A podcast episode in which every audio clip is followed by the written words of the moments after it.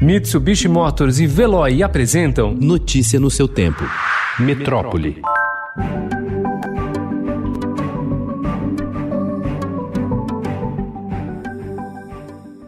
Pela primeira vez desde abril, o ritmo de transmissão da Covid-19 está em desaceleração no Brasil, de acordo com dados desta semana do Centro de Controle de Epidemias do Imperial College de Londres, referência internacional no estudo da pandemia. O movimento ocorre no mesmo momento em que a média diária de mortes confirmadas por Covid-19 completa sete dias abaixo de mil vítimas, patamar que havia sido superado por 31 dias consecutivos entre 3 de julho e 2 de agosto.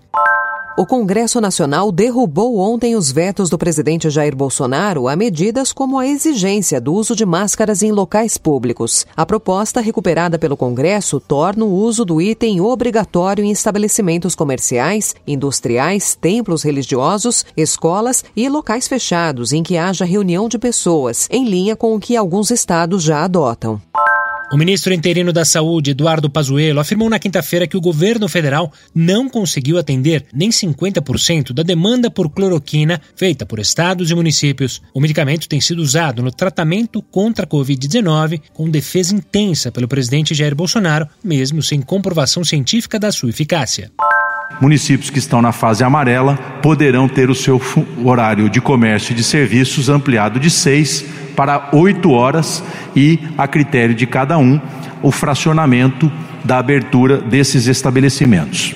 O governo de São Paulo anunciou ontem a ampliação do horário de funcionamento de estabelecimentos comerciais e de serviços de 6 para até 8 horas diárias em municípios que estão na fase amarela do Plano São Paulo de reabertura econômica. A mudança passa a valer amanhã nas cidades que aderirem à flexibilização. Colégios particulares de São Paulo que estão se organizando para o retorno às aulas presenciais, ainda sem data definida na capital, contrataram a consultoria de importantes hospitais e laboratórios para elaborar protocolos personalizados. O serviço inclui adaptação das salas de aula, testagem para funcionários e colaboradores, telemedicina e serviços médicos. Além de seguir as recomendações de entidades de saúde, casos de sucesso de outros países também servirão de inspiração. O Senado deve aprovar hoje a proposta de emenda à Constituição do novo Fundo de Desenvolvimento da Educação Básica, o Fundeb, que o torna permanente e aumenta a parcela do governo federal na cesta de recursos que banca a maior parte dos salários de professores e outras despesas da área dos estados e municípios. A parte que cabe ao Executivo Federal será elevada dos atuais 10% para 23% em seis anos.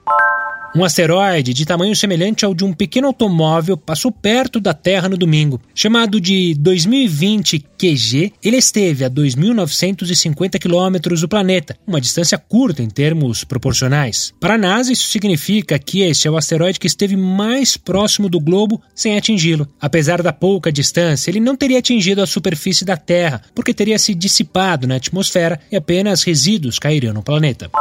A enfermeira Paula Viana, do Grupo Curumim, uma ONG feminista do Recife que esteve acompanhando o caso da menina de 10 anos que engravidou após ser estuprada pelo tio em São Mateus, no Espírito Santo, revelou ontem que a criança se sentiu aliviada após descobrir pelo celular que o agressor foi preso. Ela já teve alta e voltou ao Espírito Santo feliz com os vários presentes que ganhou.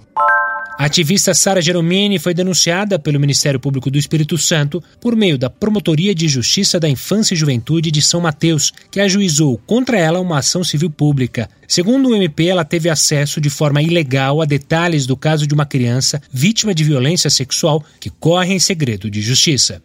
Na última sexta-feira, o prestador de serviços Moisés Santos morreu dentro da unidade da rede de hipermercados Carrefour, no bairro da Torre, no Recife, onde ele trabalhava. Para não interromper a atividade no local, os funcionários da loja esconderam o corpo dele com guarda-sóis e tapumes, evitando que fosse visto por clientes e outros frequentadores da loja. O caso ganhou destaque nas redes sociais e gerou revolta.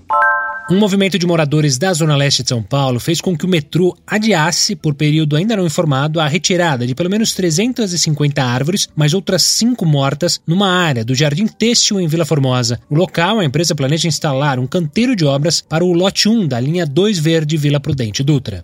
Notícia no seu tempo. Oferecimento: Mitsubishi Motors e Veloy. Se precisar sair, vá de Veloy e passe direto por pedágios e estacionamentos. Aproveite as 12 mensalidades grátis. Peça agora em veloy.com.br e receba seu adesivo em até 5 dias úteis. Veloy, piscou, passou.